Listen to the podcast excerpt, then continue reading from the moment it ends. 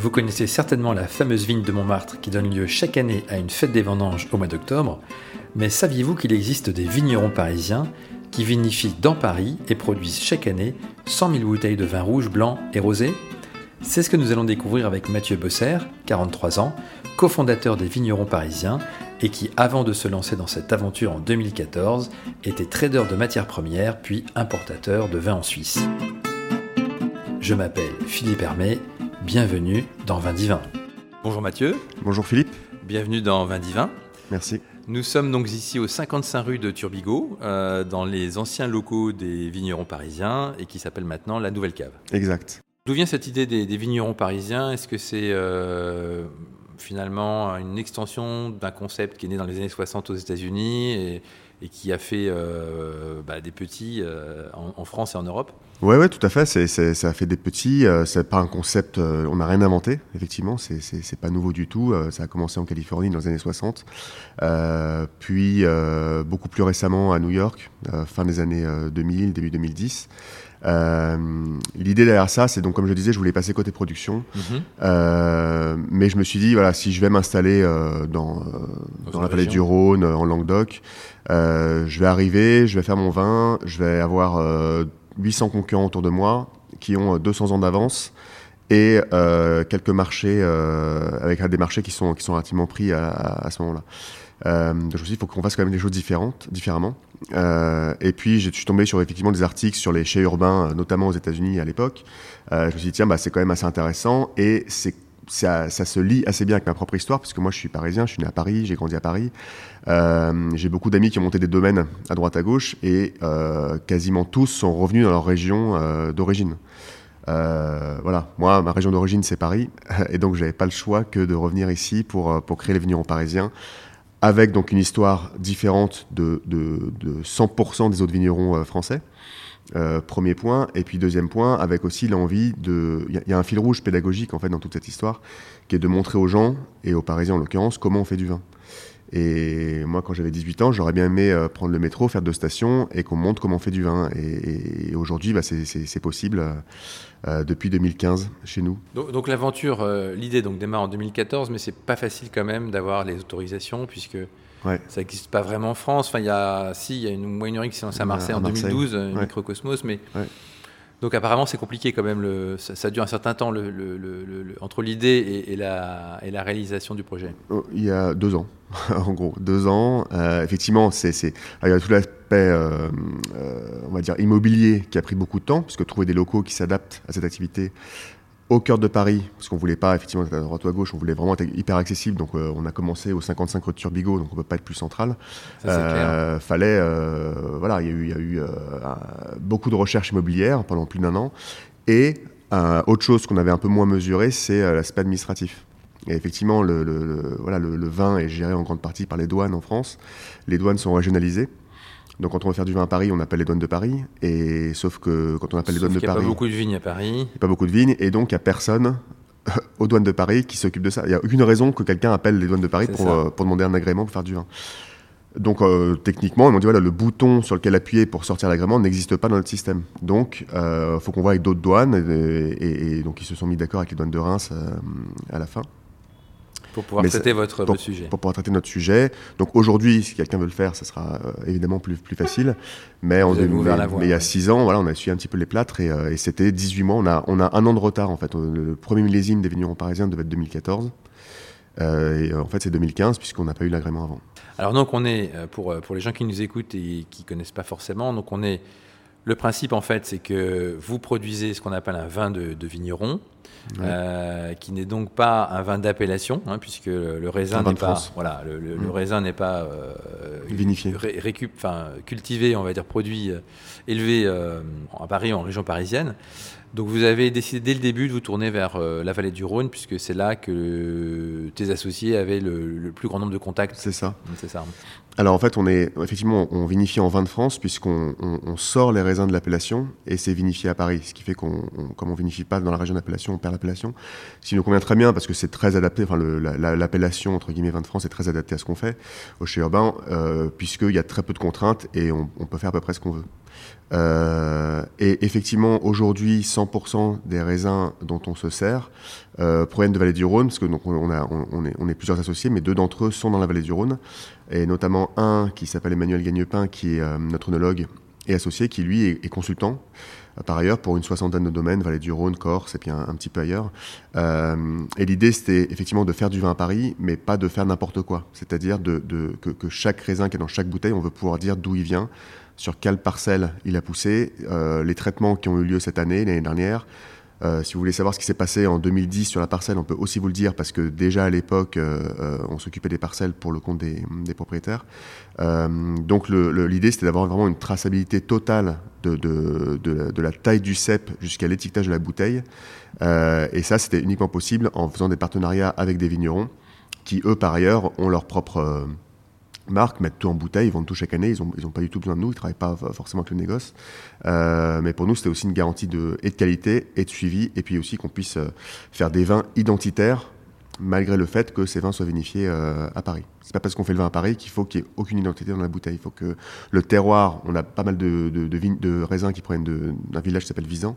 Mhm. le terroir de, Visan est tout à fait identifiable dans certaines des cuvées qu'on produit, puisque c'est des sélections parcellaires. D'accord.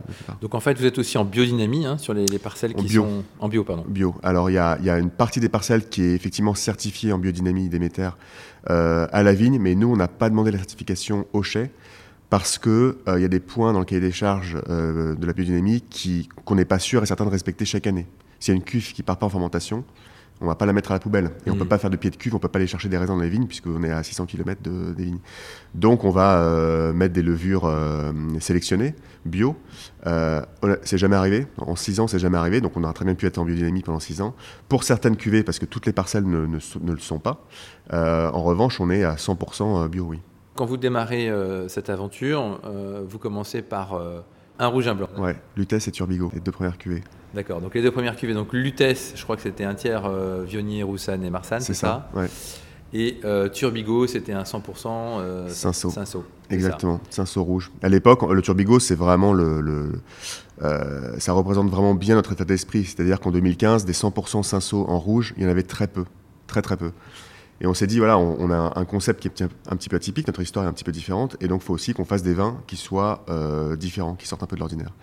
Euh, nous, on aime, le, profil de vin qu'on fait, que, sur, toute la gamme, ce sont des vins qui sont frais, qui sont digestes, dont on a envie de se resservir un verre. Le, but, c'est que la bouteille soit vide. Enfin, j'imagine c'est le but de tout vigneron, mais c'est particulièrement vrai chez nous. Euh, donc, on veut faire des, vins qui soient vraiment et polyvalents et avec une belle fraîcheur. Et le cinsault, on, on aime beaucoup ce, cépage. Il est peu connu, et quand il est connu, c'est plutôt via le rosé. Puisque c'est un cépage qu'on utilise beaucoup pour les, pour les rosés. Il colore peu, voilà, ça fait des rosés un petit peu à la mode. Et puis c'est assez fruité. Mais quand on est sur des, une belle parcelle avec des vignes qui ont un certain âge, euh, on peut faire des, des, très beaux rouges avec du cinsault. Et euh, comme à l'époque, il n'y en avait pas beaucoup, on s'est dit, OK, faisons un 100% cinsault rouge. Euh, et ça a marché puisque c'est le best-seller de, de Vigneron Parisien depuis 6 ans. Et donc, du coup, comment vous faites pour faire connaître ces vins au début? Bon, il y a la cave ici au 55 rue de, de Turbigo, mais Comment vous faites finalement Parce que c'est quand même une démarche un peu, un peu atypique. Complètement atypique. et, et, alors, c'est la force et le problème. C'est-à-dire que c'est tellement atypique que parfois les acheteurs euh, essaient de faire entrer les vins dans des cases. Dans lesquelles on rentre pas du tout, évidemment. Euh, mais euh, c'est aussi une manière, ça nous facilite un petit peu le travail aussi pour attirer l'attention des, gens, que ce soit les sommeliers, les, acheteurs chez les distributeurs ou même à l'export. mais nous, on a une démarche assez particulière et pas la plus smart en termes de business parce que ça prend du temps et ça coûte cher, mais la meilleure en tout cas pour à mon avis, se, faire un nom et avoir un petit peu de reconnaissance, c'est qu'on a d'abord été voir les sommeliers des restaurants euh, plutôt étoilés. Euh, qui eux finalement se fichent un petit peu de l'histoire. Ce qu'ils veulent, c'est euh, savoir si le vin est bon ou pas. Et donc j'en ai été voir plusieurs, leur faire goûter les vins pour valider entre guillemets notre démarche et puis le fait que les vins qu'on sort sont pas des purs produits marketing, mais sont des vrais vins de vignerons. C'était ça l'enjeu principal. Et je trouve que ça a marché. On a travaillé avec pas mal de maisons euh, assez importantes à mhm. Paris. Alors on a la chance à Paris, euh, enfin la chance, c'est-à-dire qu'en France, tout est centralisé. Euh, beaucoup à Paris. Et, effectivement, il y a quand même beaucoup de sommeliers étoilés qui sont ici. Il y a beaucoup de journalistes qui sont ici. Tous les sièges de tous les journaux sont ici. Donc, ce qu'on sait prendre du temps en région, Ce qui va prendre un nouveau vigneron peut-être 5, 6, 7 ans euh, pour faire venir un journaliste chez lui ou attirer un sommelier. Oui, euh, tout, le monde est là. en six mois, on a eu euh, pas mal d'articles de, presse. on a eu accès à beaucoup de sommeliers du jour au lendemain, puisque bah, c'est facile de se déplacer. On prend, on prend le métro et puis on, est là. Donc, on a pu accueillir aussi pas mal de, de, de ses clients. Et eux ont validé nos vins. on est entré dans ces maisons et puis ensuite, ça fait effectivement un petit peu boule de neige puisque la première question qu'on nous pose quand on va voir un prospect, c'est qui, qui, avec qui vous travaillez? Donc euh, c'était, euh, ça a pris du temps, euh, mais c'était nécessaire pour faire reconnaître un petit peu le travail et faire passer le, côté marketing des vignerons parisiens qu'on revendique, hein, qu'on n'est on est, on est pas du tout contre ça, au contraire, mais le faire quand même passer au deuxième plan derrière la qualité des vins. D'accord. Et donc aujourd'hui, on est, on est sur je crois, trois rouges, deux blancs et un rosé, c'est ça, en termes de, de, Il y, a, y, a quatre rouges, en fait, qu'on a lancé. Il y a... Turbigo, les Templiers, Oma, il y a Point Zéro, qui est une nouvelle cuvée, euh, qui est un vin euh, sans sulfite ajouté. On a mis du temps. Alors, on n'est pas des grands fans de vin nature, mhm. parce que voilà, on, goûte beaucoup de choses qui ne nous plaisent pas trop.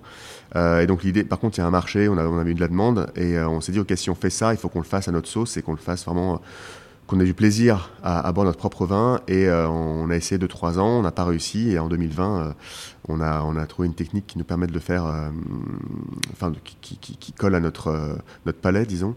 Et donc, c'est une nouvelle cuvée, 50% Grenache, 50% Syrah, effectivement nature.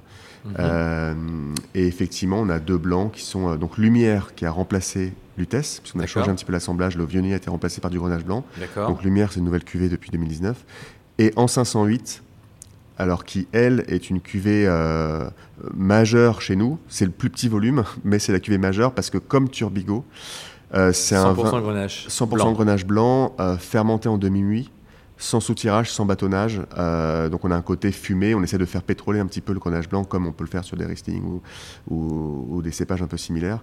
et ça c'est pareil, c'est un best-seller qui part très vite parce qu'il est ultra identifiable dans le verre euh, est très particulier parce que c'est pas c'est pas un vin qu'on goûte euh, très souvent chez chez d'autres Et donc aujourd'hui, euh, où est-ce qu'on peut trouver en dehors de la cave où on est ici, où est-ce qu'on peut trouver quand on a un particulier les, vins des, vignerons parisiens? Alors tous les vins dont on vient de parler, ce sont des, des, vins qui sont plutôt destinés à la restauration, aux cavistes ou à l'hôtellerie.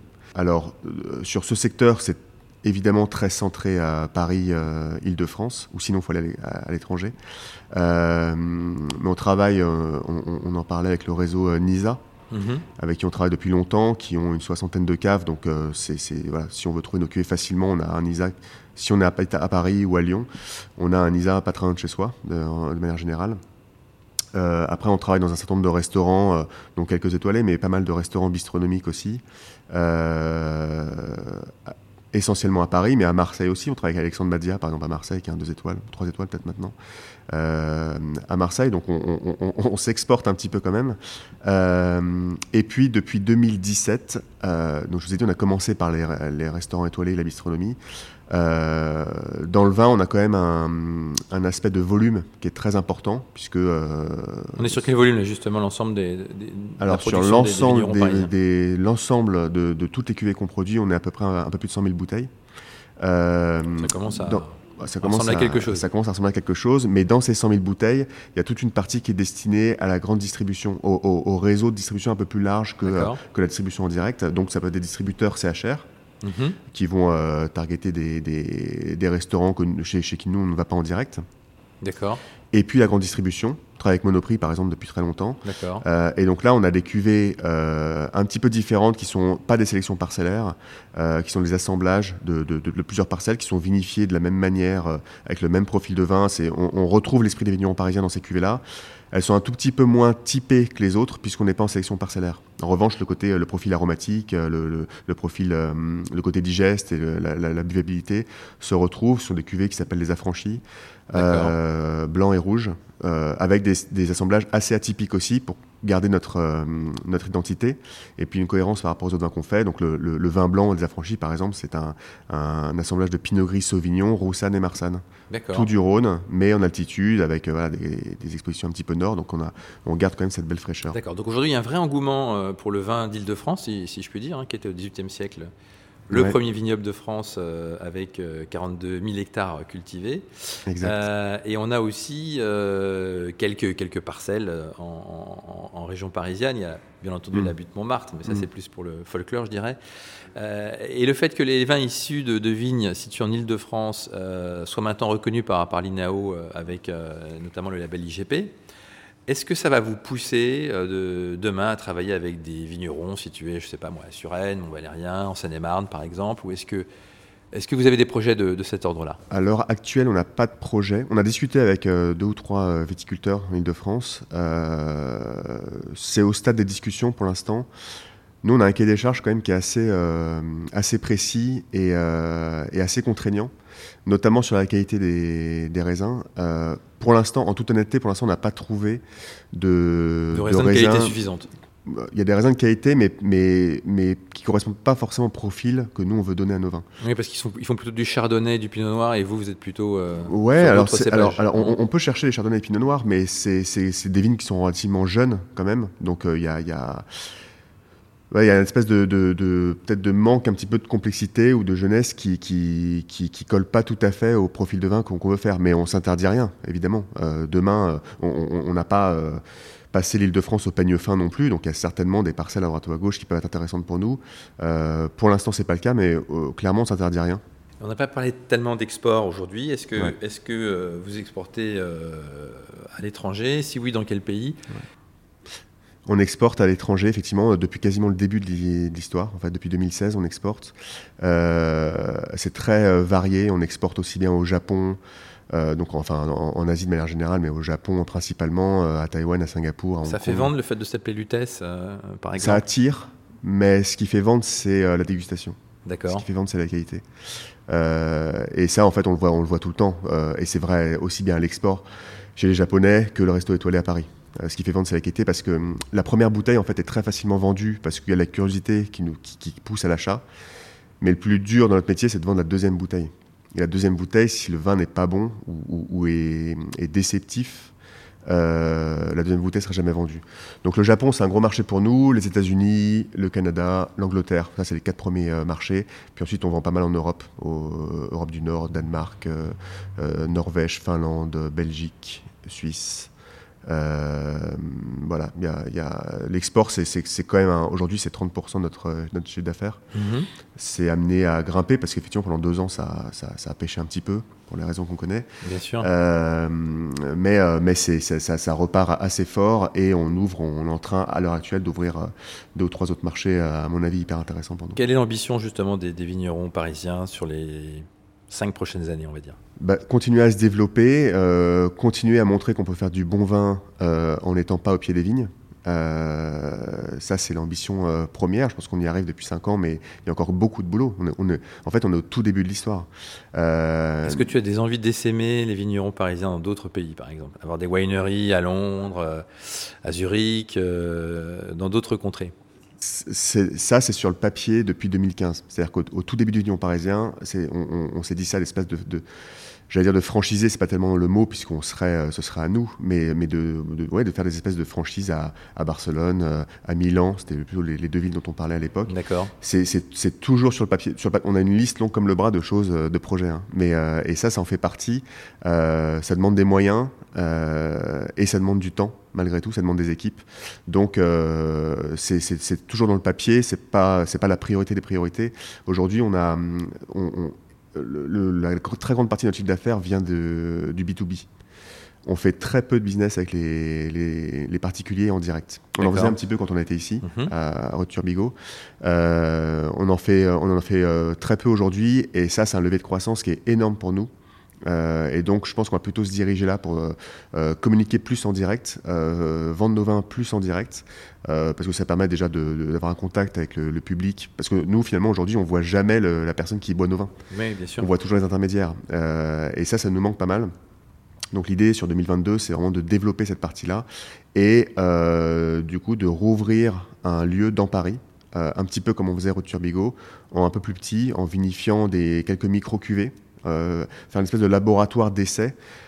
sur peut-être un pétillant, peut-être un, justement ces vins d'Alsace dont on parlait, peut-être un vin orange, enfin voilà, faire des tests, voir comment ça, comment ça fonctionne, en parler en direct aux particuliers, refaire de l'événementiel, qu'on bah, on l'a pas fait depuis deux ans de toute façon. Euh, d'une part parce qu'on n'est plus là, mais ensuite je pense qu'on n'aura pas pu. bien sûr. Exactement. Donc là c'est peut-être le moment de, de, revenir ici. donc, tout ça. Ça c'est le projet 2022 euh, important. En sachant que le chai aujourd'hui il est situé où le, Il est à Saint-Denis. À Saint-Denis. D'accord. Alors c'est moins glamour que le troisième, mais c'est beaucoup plus pratique. J'imagine. Ça ressemble plus euh, au, quai de Bercy à l'époque où. C'est ça, c'est industriel, il y a des quêtes de déchargement, hyper pratique pour travailler, on a des cuves de 100 hecto, enfin ça, ça c'est top. Euh, en revanche, les, gens viennent moins, forcément. De toute façon, c'est même pas ouvert finalement. Euh, donc on a besoin de retrouver ce contact avec le public et, euh, et voilà, c'est le projet 2022. Parfait. Est-ce que tu as d'autres choses à ajouter? Non, écoutez, euh, justement, c'est plutôt à court terme hein, ce, retour dans Paris. Donc, euh, on va communiquer dessus dans, pas très longtemps, j'espère. Et donc, on sera ravis d'accueillir euh, tous ceux qui nous venaient nous voir déjà à Rupture Bigot quand on y était, plus tous ceux qui écoutent ce, podcast. Je pense qu'il y en a un paquet qui ne connaissaient pas. et donc, on sera ravis de les accueillir dans ce nouvel endroit quand, quand ce sera ouvert. Super. Bah, merci beaucoup, Mathieu. Merci. À bientôt. toi. Au revoir. Au revoir. Merci d'avoir pris le temps de nous écouter, de nous être fidèles. Vous êtes en effet toujours plus nombreux à suivre ce podcast. Entre deux épisodes, continuez à liker nos posts sur Instagram et Facebook, abonnez-vous à notre newsletter sur vindivin.fr et surtout, continuez à en parler autour de vous.